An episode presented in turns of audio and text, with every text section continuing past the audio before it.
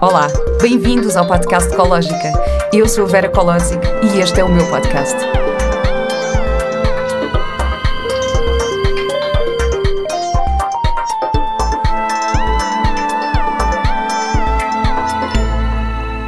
Olá e bem-vindos a mais um episódio do podcast Ecológica.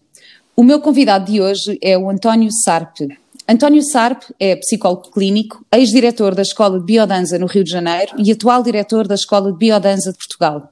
Especializou-se também em terapia reichiana e bioenergética.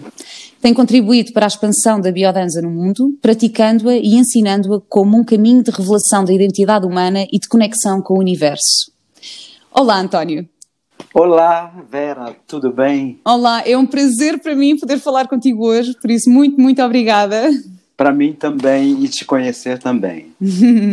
eu tive uma aula contigo recentemente no curso da nossa escola e eu fiquei completamente fascinada com essa tua energia e com, com a tua forma de estar e, e também com aquilo que a pequena experiência que a biodança me trouxe. Foi mágico mesmo. Que bom, fico feliz com isso. então, António, eu queria falar um bocadinho contigo sobre o teu percurso e como é que chegaste até à biodança. Mas, mas antes disso, e para quem não sabe, eu queria perguntar-te o que é a biodança. O nome já se autodefine, né? Bio é, é vida, dança é movimento pleno de sentido. Então, o objetivo da biodança é dançar a vida a partir do sentido que ela tem nela mesma. Hum. Posso é falar que... mais? Hum. e como é, que, como é que surgiu este, este teu interesse nesta forma de expressão? Desespero, desamparo, vontade. muito jovem, tendo nascido numa região muito precária do Rio de Janeiro, longe de todo o glamour da garota de Ipanema, eh, eu via muito poucas saídas para mim. Então eu busquei na arte, na dança, no teatro, nos livros de mitologia, de filosofia, e comecei a praticar desporto. Depois eu fui me interessar por terapias corporais, pela arte. De repente surge um método que reúne uma quantidade enorme de coisas que tinham afinidade com essa minha procura, que foi a biodança. Hum. Sim, porque a biodança não é só o, o dançar, mas é também assim um. Eh, eu vi por acaso aqui a, descrição eh, do Rolando Toro, não é? Que, é? que é o fundador, o criador da biodança, em que ele diz que é um sistema de desenvolvimento humano, renovação orgânica, integração afetiva e reaprendizagem das funções originárias da vida. Isto é uma descrição super, super bonita. Isso Sim. significa que nós temos potenciais genéticos herdados pela nossa espécie a partir de toda a história da vida no planeta e da nossa civilização também. E podemos, mediante a dança, a vivência, as emoções, a expressão, ativar esses potenciais. O humano não nasce humano, né? O humano a gente se torna humano. A biodança de alguma forma, é também uma, uma forma de educação para a humanidade, para se tornar mais humano. Hum, isso, isso, é super bonito. O que é que, o que é que define para ti ser humano, então? Ai, olha que pergunta! um milhão de dólares para essa resposta, né? de euros. O, olha, eu vou te dizer o que eu acho do humano. O humano é uma criatura fabulosa, que tem sombra e luz, que tem muito potencial. Acho que a gente está ainda na infância do que a gente é. E a gente tem criaturas incríveis, pessoas iluminadas, pessoas com capacidade de amor, de criação, de doação, e ao mesmo tempo a gente tem coisas terríveis que acontecem no mundo inteiro. Então o humano é essencialmente contraditório, mas a beleza está na contradição também na luz e sombra que ele tem. E tu começaste o teu tu começaste a explorar esse teu interesse no ser humano primeiro através da psicologia ou, ou a biodança veio primeiro? A biodança veio primeiro. Eu fui pelo caminho da arte. Eu lembro que um primeiro livro que eu comprei dando aulas de violão, que eu toco violão também, Comecei a dar aulas de violão com 15 anos e comprei com o primeiro dinheiro que eu ganhei, comprei um livro de filosofia que se chamava O Problema da Verdade. E esse livro contava a história da evolução do pensamento humano, desde as tribos primitivas até o estágio científico. E isso me intrigava. Isso me fazia perguntar o que era o humano. Então eu estava muito interessado em tudo que envolvia mito, ciência, filosofia. Era uma necessidade de me conhecer.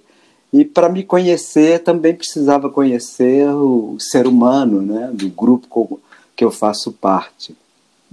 Então veio, veio primeiro a biodança e depois o teu interesse em psicologia e também nas outras terapias? Ou também já tinhas formação nas, no outro tipo de terapias, na bioenergética e no, e no reiki? Não, não, meu primeiro, olha, eu fiz prova, e, e, é, e é da tua área, eu fiz prova para ator, para teatro. Hum. E passei no teste prático, porque eu vinha de muita prática de corpo, de dança, de expressão, de canto, fazia parte de grupos musicais. Então a arte era o, a minha linha de fuga, a forma de eu encontrar um caminho para sair das angústias que eu tinha naquela época. E eu fiz essa prova, só que depois era um vestibular, como chama prova para você acessar a universidade no Brasil, era unificado, então me exigia muito. Minha escolaridade não tinha sido tão tão consistente assim, e eu fiz provas junto com físicos, com médicos, gente que estava eu queria praticar a arte e estudar os grandes textos clássicos, literários. Então eu, eu quis primeiro a área do teatro. Depois eu me perguntei se eu iria fazer me preparar melhor e estudar ou musicoterapia ou psicologia. E eu confesso que foi por uma questão mercadológica. Você falei, ah, a psicologia é uma coisa mais ampla, tem mais áreas de atuação, as pessoas conhecem mais. E a musicoterapia eu posso estudar por conta própria. Então foi, o, foi a minha opção, foi ter um curso superior e a psicologia abrangia mais, abria mais o leque, que a biodança também é um leque muito amplo, né? Ela estuda as humanidades, a antropologia, a, a filosofia, a psicologia, a mitologia, a biologia, a fisiologia, e depois entra em temas mais específicos do método, que é movimento humano, que é a, a história da dança, que é a semântica musical. Aliás, você me fez essa pergunta. Pois fiz, e já vou fazer essa pergunta aqui, se há músicas específicas um, para se praticar a biodança. Isso, porque acontece o seguinte, a música é uma necessidade humana como a dança, né? A gente já nasceu e dança e música tão misturados. Você imagina as tribos de onde a gente veio, a dança era uma forma de comunhão com a comunidade, com a natureza, com o universo, com os deuses, a forma de curar, a forma de celebrar, a forma de, de preparar a colheita, a forma de se preparar para a guerra. Tudo passava pela música e pela dança. E, e os primeiros instrumentos foram instrumentos percussivos e depois tambores. Quando se toca esse instrumento, a gente naturalmente se move, a gente dança. Então a dança. A, a execução musical ela pede o corpo, ela perde, per, pede a participação e o movimento. É, então as duas coisas vêm juntas. Agora, tem muitas músicas e a música se tornou um produto de consumo, um produto. Existe uma indústria e com isso também se faz músicas de baixíssima qualidade para se vender milhões para um, um público em geral. Então, nós temos uma música feita com uma grande inspiração, com uma grande qualidade artística, e a gente tem músicas que são feitas para puro consumo imediato, são descartáveis. Então, para isso, a gente precisa de um critério de semântica musical. Então, o estudo da semântica é o sentido, é o estudo do sentido do significado. Então, a semântica musical é entender qual é a mensagem dessa música qual é a, ela tem coerência na mensagem dela, ela começa alegre, de repente fica depressiva. ela tem ou ela se mantém, ela vem num crescendo, te convidando a expressar até que você alcance o máximo da tua expressão. Depois ela te ajuda a integrar o que você expressou. Então a gente vai fazendo como que um, um roteiro de certas obras musicais. E, obviamente, o nosso nossa predileção são por músicas que têm maior qualidade artística. Mas isso não quer dizer que a gente não possa usar músicas populares. Aliás, tem músicas populares que são de altíssima qualidade, não há diferença entre a, a arte para popular ou para música erudita, né? Mas a única único critério é que não seja uma música feita sem alma, sem expressar algo humano profundo. A música deve ter alguma mensagem contida nela e coerente. E tu não achas, agora que estás, estás a falar na, na, qualidade musical e mesmo essas músicas mais ditas para o consumo rápido, vá, mas eh, sendo nós seres humanos tão diferentes, tu não achas também que se calhar certo tipo de músicas que em nós poderão não ter uh, impacto, se calhar despertam noutras pessoas outro, outro tipo de impacto? Eu estou a pensar, por exemplo, uh, nos jovens ou nas crianças, porque eu, quando era mais nova, tinha um gosto musical muito diferente daquilo que tenho agora. E se calhar eu ouvia uma música que, que se calhar para ti não tem tanta alma, mas que em mim ressoava de uma forma muito intensa. Sim, isso, uh, isso a gente, que que... a gente considera, porque na, a biodança, por exemplo, tem biodança para crianças. Então a biodança para crianças é uma, é uma biodança adaptada. O método é muito flexível, tem plasticidade. Então você vai criar danças, exercícios usar músicas específicas para crianças. Depois você tem jovens, adolescentes, e claro, aí também o método é plástico, ele vai adotar músicas que sejam específicas para essa idade. Depois, os adultos, é, a, a, escolha da música. A tua pergunta é ótima e sempre, sempre ela aparece. Já mostra, já mostra que você, quando for aluna da escola de biodança, que você falou que quer fazer, vai fazer perguntas muito boas. Essa pergunta ela é essencial. Por quê? É, quem inventou a musicoterapia foi o Rolando, Aliás, quem inventou não, mas quem desenvolveu a musicoterapia na América do Sul foi Rolando Benezon. E ele usava um princípio chamado ISO, que significa identidade sonora, que significa o que cada peça musical é para cada pessoa. É a, é a subjetividade na interpretação, na forma de sentir a música. Nós, em biodança, adotamos uma outra forma de abordar a música, que é a universalidade da música. Então você hum. tem obras que elas estão carregadas de um sentido humano universal. Apesar de cada pessoa ser única, nós pertencemos a um grupo. O amor é sentido para cada um, mas o amor é sempre o amor. União, vínculo, aproximação, busca de estar com o outro. É, existem elementos que são universais e essa universalidade é muito explorada na biodança. A universalidade dos gestos. Se eu abro meus braços e deixo meu peito exposto, isso é, um, é uma expressão universal. É uma expressão de que eu estou aberto para a vida, que eu vou abraçar alguém. Se eu cerro meus punhos e faço um, um uma expressão de raiva, isso tem uma expressão universal.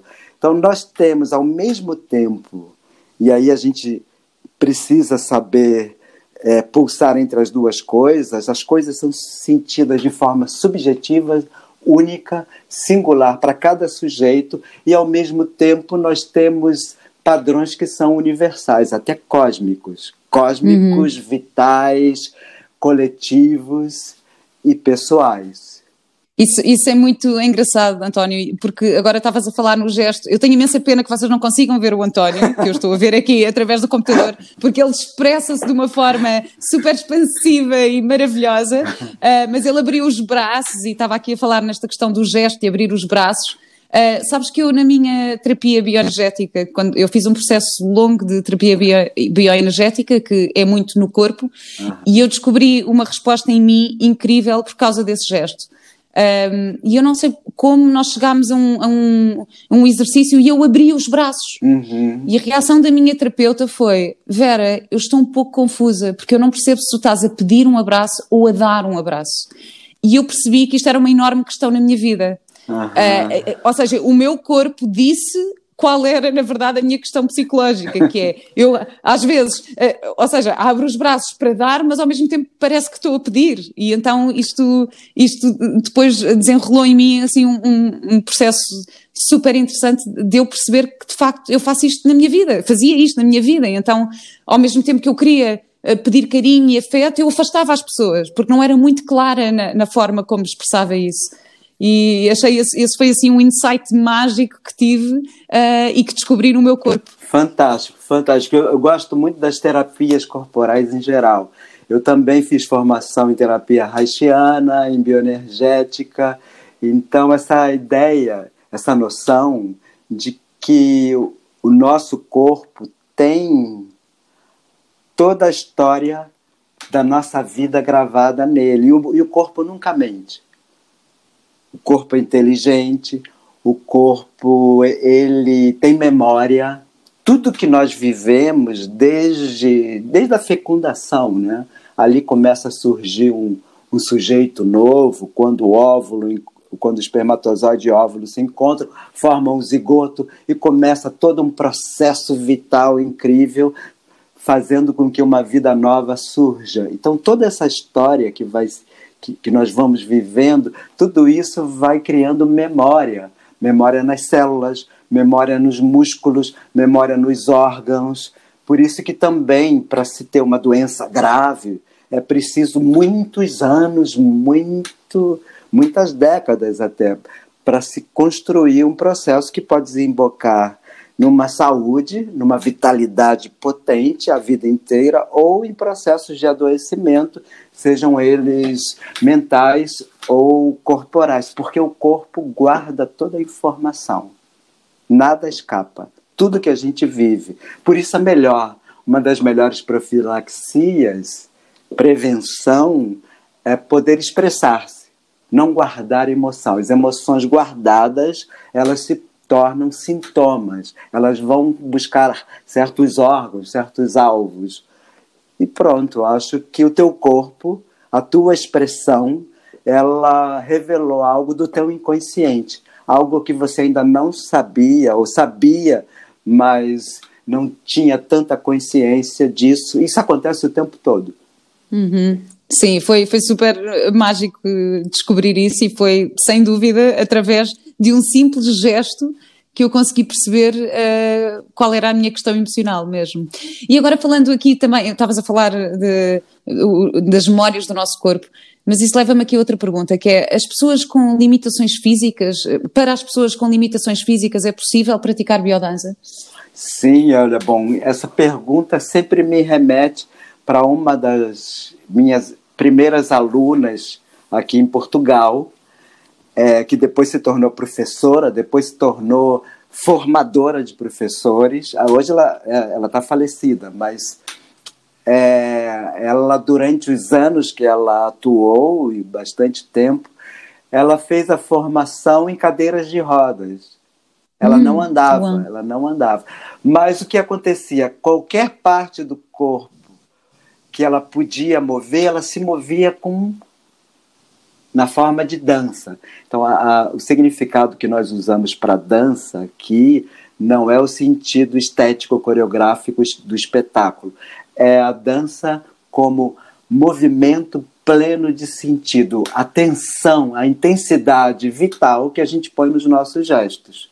Então, as pessoas podem ter gestos mecanizados, vazios, automatizados, ou podem ter gestos poéticos, cheios de expressão, cheios de, de intensidade humana, sentimentos. Então, essa, essa aluna, professora, com uma síndrome rara, que eu não lembro o nome agora, que fazia com que cada vez mais ela fosse perdendo o movimento, e, mas ela, na cadeira de rodas, ela fez a escola inteira, ela se formou, ela deu aulas, tinha muitos alunos, os alunos amavam, até hoje, Basta falar nela, as pessoas se lembram com muita inspiração, se emocionam, choram com a presença iluminada que ela tinha e ela conseguia transmitir. Você que é atriz, você sabe muito bem, né? Às vezes menos é mais. Você, com um pequeno gesto, um pequeno olhar, uma forma de respirar, transmite uma emoção muito maior do que com gestos mais amplos e largos. E ela conseguia isso. Por isso, a biodança, na verdade, não é preciso, entre aspas, saber dançar. Uh, qualquer pessoa pode, pode praticar. Então, é o contrário. Quanto mais você souber dançar, vai te atrapalhar. Eu digo isso também porque eu tinha já feito. Olha, eu fiz natação, depois fiz saltos ornamentais, depois fiz dança afro, dança moderna, dança contemporânea. Até o clássico eu fiz um ano, só para experimentar porque eu estava muito interessado em todas as modalidades de dança, eu queria me experimentar, fiz expressão corporal e depois descobri que a biodança ela me dava liberdade de expressar a partir de quem eu sou, da minha identidade, não a partir de um padrão de movimento que por mais bonito que seja, vem de fora, vem de outra pessoa, vem de algum método que tem como finalidade fazer movimentos bonitos e coisas assim. É... Por isso, mais vale não saber dançar. Então, e... ah, o que eu ia te contar era isso: é que uhum. quando eu fui para biodança, eu estava cheio desse repertório, entendeu? Eu era todo bailarino e tal. E eu tinha 18 para 19 anos, tem muitos anos. E eu fui desaprendendo, descondicionando o meu gesto, o meu movimento. A biodança foi me ensinando a ir perdendo. Olha que, que desafio, né? E é difícil, muitas vezes é difícil para os bailarinos e para os atores também entrarem na vivência pessoal, porque como estão acostumados a evocar outros elementos artísticos para poder é, alcançar a expressão desejada, então eu fui desfazendo a o repertório que eu tinha. E uma pessoa comum, para completar a resposta que você me fez, uma pessoa comum que nunca dançou, ela vai, pode fazer um caminho lindo na biodança de descobrir gestos vitais, gestos originários, gestos que nascem dos instintos, porque nós somos animais também, nós temos instinto, nós temos um instinto gregário que nos faz sociais, nós temos um instinto maternal, paternal. Então, a partir dos nossos instintos, cada pessoa com uma trilha sonora muito especial, muito bem escolhida, vai evocar gestos plenos de sentido que vão evocar emoções e sentimentos. E essa pessoa que nunca dançou vai de repente descobrir que tem uma dança dentro dela, que tem uma capacidade de dançar e se expressar que ela nunca imaginou. É bonito ver isso. Eu vi isso durante muitos anos, muitas pessoas descobrindo a sua dança. Achas então que a biodança nos pode ajudar a desfazer algumas crenças que nós temos sobre nós próprios e sobre os outros? Totalmente. Isso é só uma pequena parte. porque, porque o objetivo da biodança não é nada mais, nada menos do que a expressão da identidade.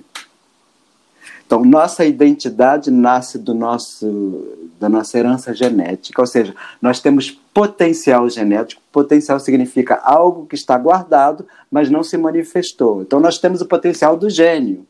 Nós temos o potencial do, dos grandes mestres, sejam eles espirituais, sejam eles santos, sejam eles cientistas e músicos. Todos esses genes estão em nós. Os, ge, os genes dos gênios estão em todas as pessoas. Todas as pessoas têm um, um, grande potencial que está ainda latente. E quando você ativa mediante a dança, as vivências, você expressa, você atualiza esses potenciais. Porque o humano, se não for estimulado, ele não existe. Ele é apenas um animal, um vegetal. É como um, um, um alface, que é muito bom, mas estou dizendo no sentido de que não vai desenvolver linguagem, expressão, intelecto.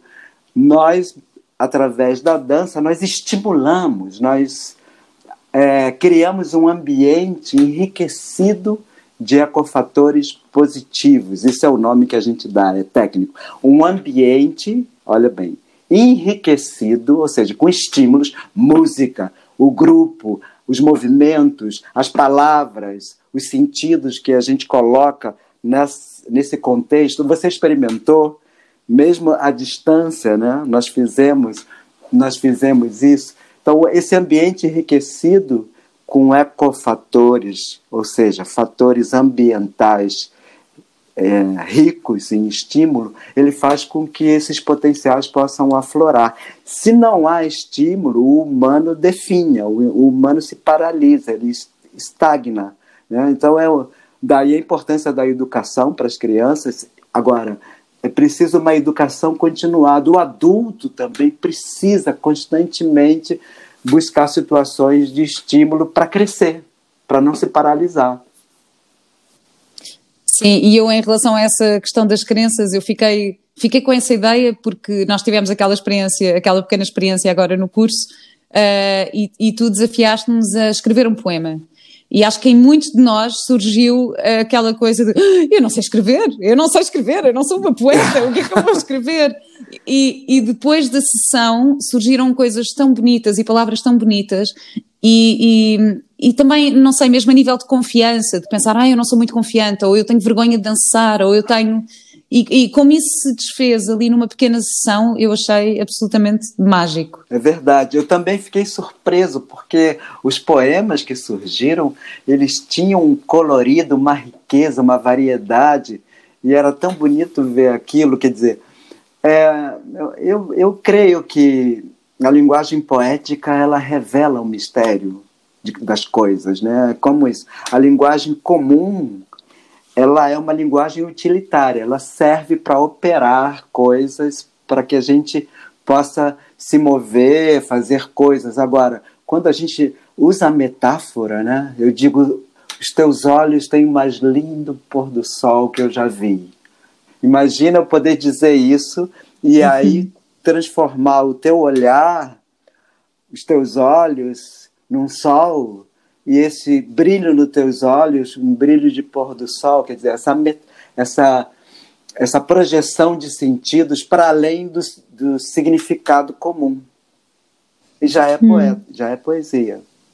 Já é poesia. Então, já que estamos aqui a entrar no tema da poesia, vamos entrar no tema da criatividade, um, que eu eh, achei maravilhosa a nossa aula, que tu falaste muito sobre isso. O que é que, o que, é, que é para ti a criatividade? A criatividade é a condição própria dos seres vivos, não é nem do humano. É o universo, ele é, ele é criativo. Ele vem desde o seu início. Se a história que se conta é isso mesmo, né? Teve o Big Bang, a grande explosão que impulsionou e continua impulsionando a expansão do universo, criando o espaço e o tempo. Ou seja, esse caminho que faz é, que, que cria átomos, moléculas, gases, matéria, vida, evolução. Ou seja, o universo está criando o tempo todo. E nesse processo de criação, como a gente falou na aula, ele se dá a partir do caos, que é esse impulso inicial sem forma. E as formas vão surgindo ao longo do caminho. Então, criatividade, para mim, na minha vida pessoal, é estar disponível para esse processo. Saber que as coisas elas estão constantemente se transformando e aceitar isso. E, se possível, até amar isso, não apenas se conformar, mas amar a mudança. Eu, eu, por acaso eu fiquei a pensar nisto, porque eu acho que a criatividade às vezes associa-se muito aos artistas ou a pessoas que têm profissões mais, mais liberais, mas eu acho que a criatividade é algo que tem que estar presente uh, em nós, em qualquer contexto. Eu às vezes, por exemplo, eu como mãe, eu sinto que muitas vezes eu tenho que aceder à minha criatividade para resolver alguns conflitos familiares ou algumas questões com o meu filho. Uh, por exemplo, no outro dia, uh, o meu filho não queria comer a sopa, pronto, não, não, aquele típico uh, a criança que não quer comer claro. a sopa. pronto, não queria comer a sopa de todo e não sei o quê. E eu, e eu comecei, como é que eu vou dar a volta a isto para não ficar chateada, para não criar aqui um conflito? Então pensei, não, Mateus, nós vamos fazer uma sopa de sol. E de repente ele ficou, uma sopa de sol? Como assim? Eu, sim, sim, uma sopa com os poderes do sol. Tu vais ficar com o poder do sol. Ah. Então eu fui com ele para a cozinha, cortei uma abóbora, cortei as cenouras, pus um bocado de açafrão, sem ele ver, mas pronto, pus açafrão. E então fizemos a sopa e ele, mãe, já podemos comer a sopa de sol. E ele estava super entusiasmado para comer a sopa de sol. E no final ficou com a língua toda amarela, porque como eu pus açafrão na sopa. Fantástico. ele estava com a língua toda amarela e ele, Mãe, eu tenho o poder do sol. Eu, disse, eu disse que ias ficar com o poder do sol. Que maravilha, que maravilha. E, e por isso eu gosto muito de pensar na criatividade como algo que, que, é mesmo importante estar presente em qualquer situação na nossa vida e não é, não é só para profissões eh, de, artísticas, é, é também em tudo. Eu acho que mesmo numa profissão se calhar mais, um, eh, mais convencional, a criatividade pode ser usada para resolver conflitos entre colegas, para encontrar novas soluções para os desafios de, de trabalho. Um, portanto, eu acho mesmo que é, que é, uma temática super importante. E aí eu queria te perguntar para aquelas pessoas que não se sentem criativas ou que não se identificam como criativas, que dizem eu não sou criativo, que eu acho. Eu acho sempre estas, eh, esta forma de, de nos definirmos de forma muito estanque que eh, não é bem assim, porque uma pessoa sempre, em qualquer momento, é criativo. Não, acho que uma pessoa não pode afirmar eu não sou criativo. Claro. Pode, se calhar pode dizer eu não estou criativo. Uh, e, e, para quem se sente assim, de que forma é que tu achas que pode encontrar ou despertar essa criatividade? Você falou tantas coisas legais que me dava vontade de falar de várias delas. Você falou várias coisas que eu gostei muito de ouvir e cada uma delas eu poderia comentar coisas a respeito da criatividade. Por exemplo, você tem um filho de seis anos, eu tenho um filho de sete anos. Então a gente sabe que essa idade eles são super criativos e estão sempre explorando, criando. E outra coisa que você falou que é muito exemplo de criatividade, que é uh, cozinhar, preparar os alimentos, como, como é uma alquimia, é uma das artes mais bonitas, e preparar uma comida para um filho, você põe todo o teu amor, e, enfim. Então, isso são exemplos cotidianos do dia a dia. Agora, eu gostaria de buscar no Darwin quando ele define a evolução das espécies. Ele diz que é, a evolução, a seleção natural, pertence aos mais adaptados. Não são nem os mais nem os mais fortes, nem os mais bonitos, são os mais adaptados. O que é adaptação se não a capacidade criativa de interagir com o ambiente e de buscar os recursos disponíveis e evitar situações que podem ser perigosas e ameaçadoras. Então, adaptação é uma das características também para a criatividade. Você se adapta criativamente, porque não adianta se adaptar passivamente como submisso. Então, é um exemplo também de criatividade, além da, da cozinha, serve para os nossos para a produção artística, para a produção científica, por exemplo, é, produzir artigos, escrever livros, tudo isso faz parte da capacidade criativa humana. É, e criar é algo que é próprio da vida. A pessoa cria ou ela vai perder, vai diminuir sua potência diante do mundo. Responder de, de uma forma diferente aos estímulos do mundo é um ato criativo. Pois é, por isso é que eu digo que, que acho que isto se aplica em muita coisa, mesmo às vezes pode ser uma coisa como ir às finanças, eu gosto sempre de usar este exemplo, Sim. porque acho que é, é sempre um, um, momento um bocado tenso, às vezes, que nós vamos às finanças e estamos numa fila durante horas e depois chegamos e depois somos atendidos por alguém que não está muito bem disposto e que não nos trata tão bem, mas se calhar podemos ser criativos até nesse momento, que é de que forma é que eu posso ser criativa na minha comunicação com esta pessoa para tornar isto um ato positivo e não um, um e que não me deixe mal-estar. Exato. Uh, um elemento da, da criatividade que eu acho importante é a autenticidade, é a pessoa ser ela mesma. Eu acho que isso faz muita diferença, que é a capacidade de expressar o que se sente. Eu falo isso porque também isso foi muito custoso para mim, porque eu tinha muita vergonha. Quer dizer, eu continuo tímido, mas sou um tímido com recursos expressivos. Então, eu sou capaz de me expressar, de dizer o que eu quero, de evitar as coisas que eu não quero. Tudo isso é um, é, são atos criativos. Quando é que uma pessoa pode ser criativa no dia a dia? ela sendo autêntica com ela mesma, expressando quais são os seus desejos, quais são as suas aspirações, quais são as suas vontades e buscar os recursos para alcançar essas coisas. A autenticidade é, um, é uma coisa importante para o, para o ato criativo. Né? A gente vê que os grandes pintores ou os grandes músicos, quando eles se conectaram com a ver, verdade deles, eles foram muito mais criativos. O Picasso inventou aquele método dele, né, o cubismo. O Beethoven, a partir da tragédia dele, com aquele pai violento, com a surdez que ele tinha, ele conseguiu, assumindo seu aspecto trágico, vital, criar obras de artes fantásticas. Então, uma pessoa comum, mesmo uma pessoa que esteja se sentindo fragilizada, mesmo se sentindo deprimida ou, ou sem impulso vital, mas assumir aquilo que ela está sentindo e transformar isso em alguma outra coisa. Não ficar passivo esperando que alguma coisa venha de fora. A ação, ser protagonista, ser autêntico da própria vida. Por quê? Porque a, o ato criativo, a obra de arte que nós podemos fazer com a gente mesmo é ser quem a gente é, é ser artista de si mesmo. Eu gosto muito dessa expressão. O filósofo Nietzsche usava, ser artista de si mesmo. Então, a capacidade de se inventar, mas para isso, a partir de autenticidade, não ficar se comparando a outras pessoas. Ah, essa pessoa está muito melhor.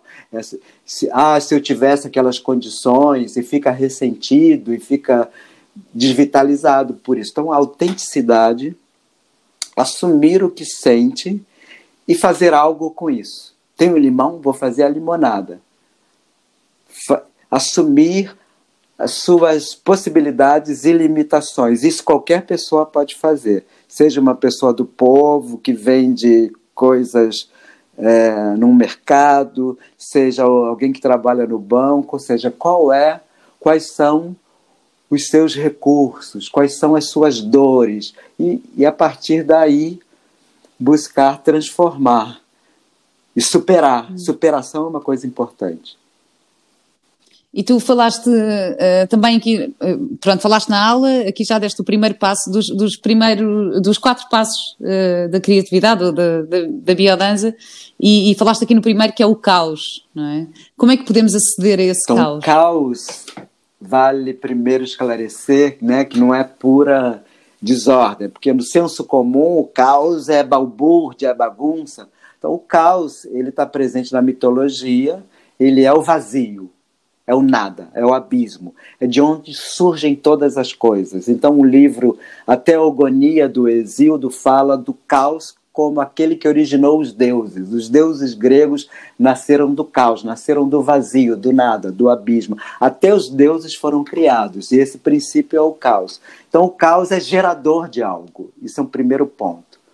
Mas, afinal, por que, que a gente diz que é caos? É porque é algo que a gente não domina, que a gente não controla, que a nossa razão não dá conta de ir até lá. É uma quantidade tão grande de informação e de elementos que a gente não consegue controlar isso. A gente está inventando máquinas agora, né, os processadores com alta capacidade de processar dados, para que a gente cada vez mais possa ter dados para operar e produzir a partir desses dados. Então, uma pessoa comum, ela, quando não consegue entender algo, ela diz assim: ah, eu estou vivendo um caos, que significa que eu perdi o controle, que eu já não estou dominando aquilo.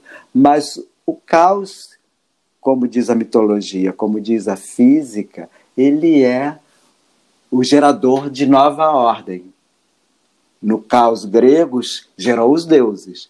No caos da física, foi gerado um universo inteiro. A partir do plasma inicial, da grande explosão que deu origem ao universo, foi surgindo tudo que há. E olha, galáxias, planetas. Então, o caos ele sempre vai gerar. E na nossa vida diária, para pensar no cidadão comum, pensa no caos, que é algo que você não está compreendendo.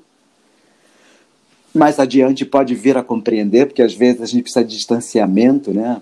Sei lá, uma separação, perder um emprego. De repente a gente vai olhar isso depois, mais tarde, e vai compreender, mas na hora, quando a gente está no olho do furacão, a gente não consegue compreender. Então o caos, ele é gerador de nova ordem. Isso é uma, uma das coisas. Significa também, do ponto de vista pessoal, eu não ficar com tantas certezas sobre mim mesmo. Se uma pessoa criativa por isso que às vezes uma pessoa angustiada em dúvidas existenciais são pessoas criativas. Muitos uhum. artistas criam porque conseguem viver o caos e transformar esse caos em obra de arte. É. Mas tu achas que hum, o conhecimento e a criatividade são opostos ou complementam-se? O conhecimento e a criatividade não, eu acho. Sim, eu, eu, eu pergunto isto porquê? Porque uh, eu acho, acho super interessante esta, este, esta ideia de que a, a, criação vem, nasce do caos. Um, eu, por exemplo, como atriz, uh, imagina, eu tive que fazer uma personagem que era uma muçulmana. Mas eu, obviamente, para mim era muito difícil eu, eu criar uma personagem sobre a qual, sobre um, um contexto que eu não tenho conhecimento. Então eu tive que primeiro fazer uma pesquisa muito grande sobre a religião, sobre uh, o ambiente, sobre os países muçulmanos, sobre o estilo de vida, sobre a forma de vida, sobre a educação, para depois eu poder criar em cima disso e poder então uh, improvisar em cima disso, porque quando eu, nós tivemos um ensaio em que, em que, em que tínhamos que improvisar, não é?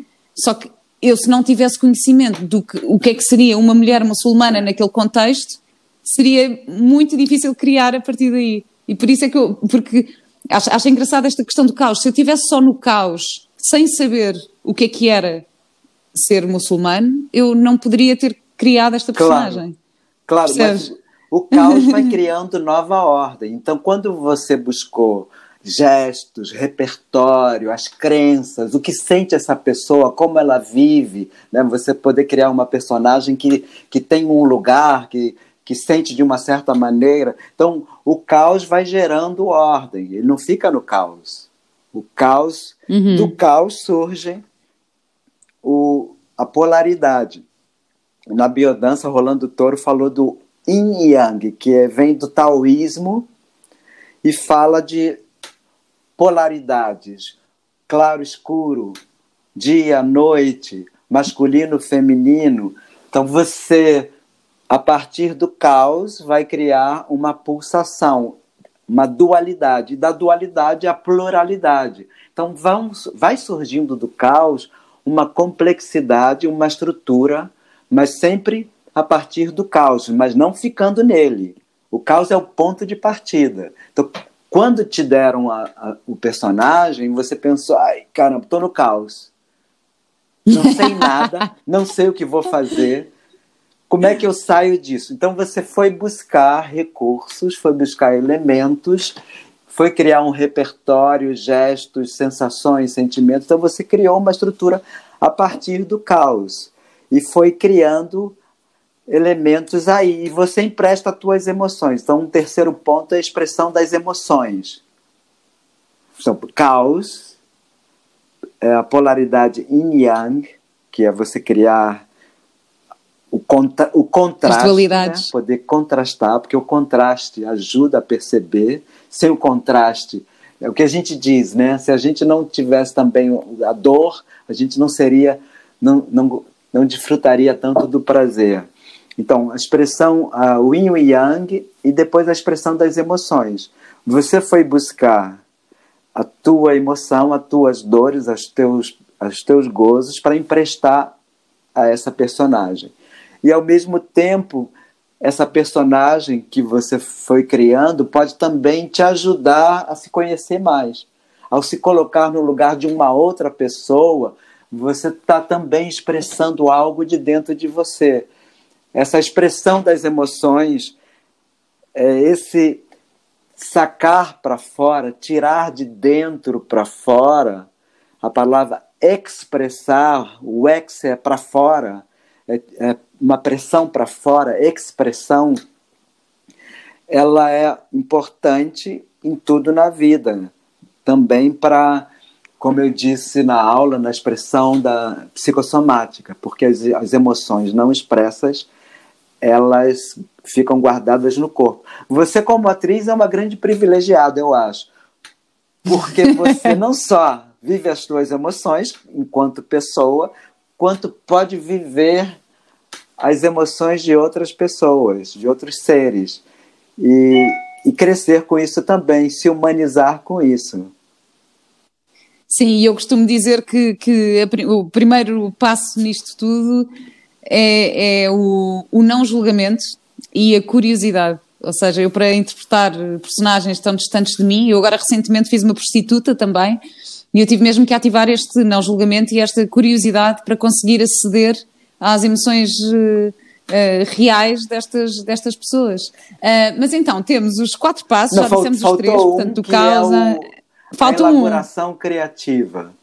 Então, é, a elaboração criativa para o Rolando Toro e para a biodança é você usar todos os recursos, ou seja, a partir do caos, ir criando estrutura, e evoluindo nessas estruturas e colocar conteúdos emocionais nela, tuas vivências, mas conseguir plasmar na matéria esta experiência tua.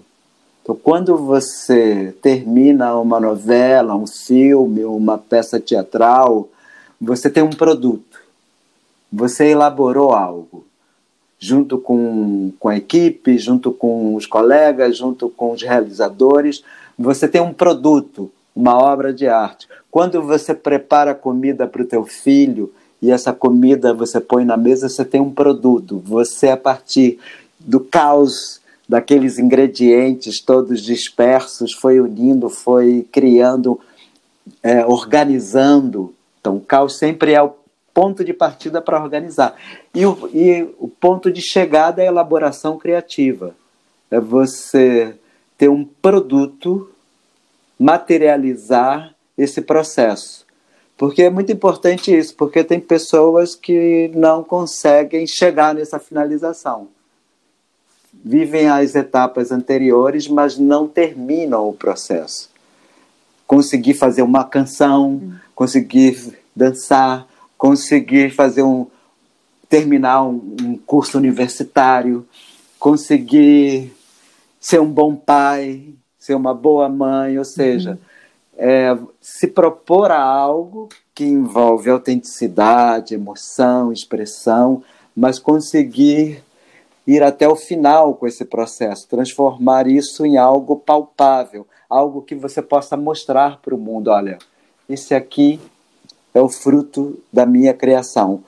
Um alimento, um livro, qualquer outra coisa. Até pode ser um documento. Eu gostava muito também de relacionar isto com, aquela, com, com profissões mais uh, convencionais. Por exemplo, um advogado, ao elaborar um, um, documento, está também a aceder a isto tudo e é também uma, uma elaboração artística uh, daquilo que faz. Perfeito. Todas as profissões, elas têm essas etapas também para serem cumpridas, não apenas o artista. É verdade. É. Hum.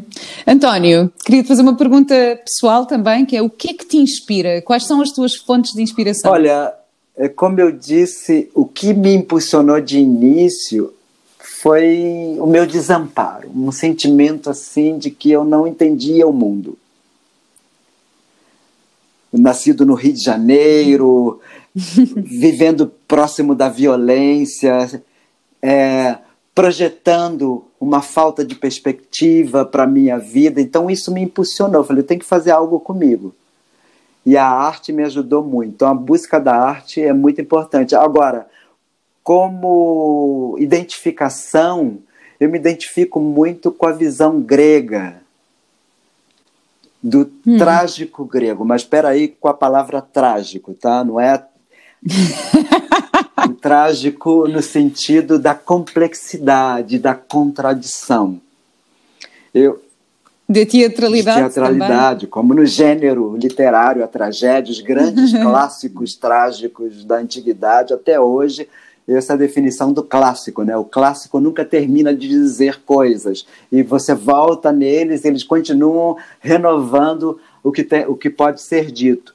Então, eu, mas no sentido do, da complexidade da contradição, de eu aceitar minha complexidade, minha contradição, aceitar até amar a complexidade, a contradição de quem eu convivo e observar o mundo, conseguir entender o mundo a partir dessa complexidade que tem a ver com caos também, esse sentido trágico, uhum. mas ao mesmo tempo uma um, um olhar poético e que transmuta esse aspecto trágico em beleza. Hum. Sim, tu disseste aqui no início que encontraste na biodança uma forma de, de te libertar das tuas angústias. Um, quais é que tu achas que são outros benefícios da, da biodança? Olha, é um caminho para aprender, vou usar a, as definições do método. É um caminho para aprender a, a conviver e a ser feliz. Ser...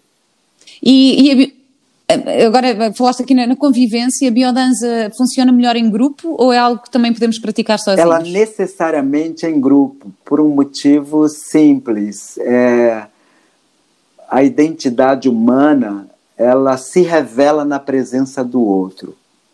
Nós não existimos sozinhos. Né? Tem a canção hum. do Tom Jobim, é impossível ser feliz sozinho, fundamental é mesmo amor. E essa canção diz uma grande verdade, né? Então, é, a felicidade partilhada, ela, ela se amplia. Ser feliz sozinho é uma coisa tão narcisista. Então, tudo, tudo que é bom na vida é algo que, que é bom ser partilhado e tem o elemento do ambiente enriquecido. O principal, quando eu disse, a biodança constrói um ambiente enriquecido de ecofatores positivos. E o ecofator mais importante para a expressão da identidade humana são outras pessoas. A tua presença, a forma como você fala, como você olha, a tua voz, essa interação nossa aqui já vai nos transformando eu, através da, do contato contigo, te conhecer, ser, ouvir tuas perguntas, te responder, isso está me modificando. E esse processo, quando ele é feito para convidando a expressão, não para reprimir, não para submeter, mas para convidar o outro a se expressar, como a gente está fazendo aqui. É, imagina isso num grupo de 10, 15, 20, 50, 100 pessoas, como as últimas turmas, a última turma da escola tinham, tinham workshops de 120 pessoas. E a gente podia fazer ah, uma roda uau. grande, que a gente usa muito a roda, né? A roda é um, é um símbolo de unidade, de comunidade, de família, de tribo, de comunhão. É, então, você olha numa roda e cada olhar, cada presença, cada rosto, o rosto é a nossa mandala, né? é, é, é o símbolo da nossa unidade, está tudo aqui, está tudo que a gente viveu, está no nosso rosto. Então, você poder, imagina você ouvindo uma música e numa roda poder saudar 100 pessoas. E cada pessoa dessa vai te revelar algo de você mesma. Nós somos, o, o hum. outro tem algo para nos revelar de nós mesmos. A expressão do Rolando Toro é: através do encontro, eu tenho notícias de mim. É bonito, né? Hum.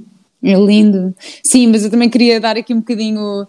Uh, inspirar um bocadinho as pessoas que estão sozinhas em casa neste momento, porque acho que eu, eu até tenho falado neste podcast uh, com as famílias que estão confinadas, com as mães que estão sozinhas com filhos, com casais que estão sozinhos, mas não nos podemos esquecer das pessoas que estão mesmo sozinhas em casa.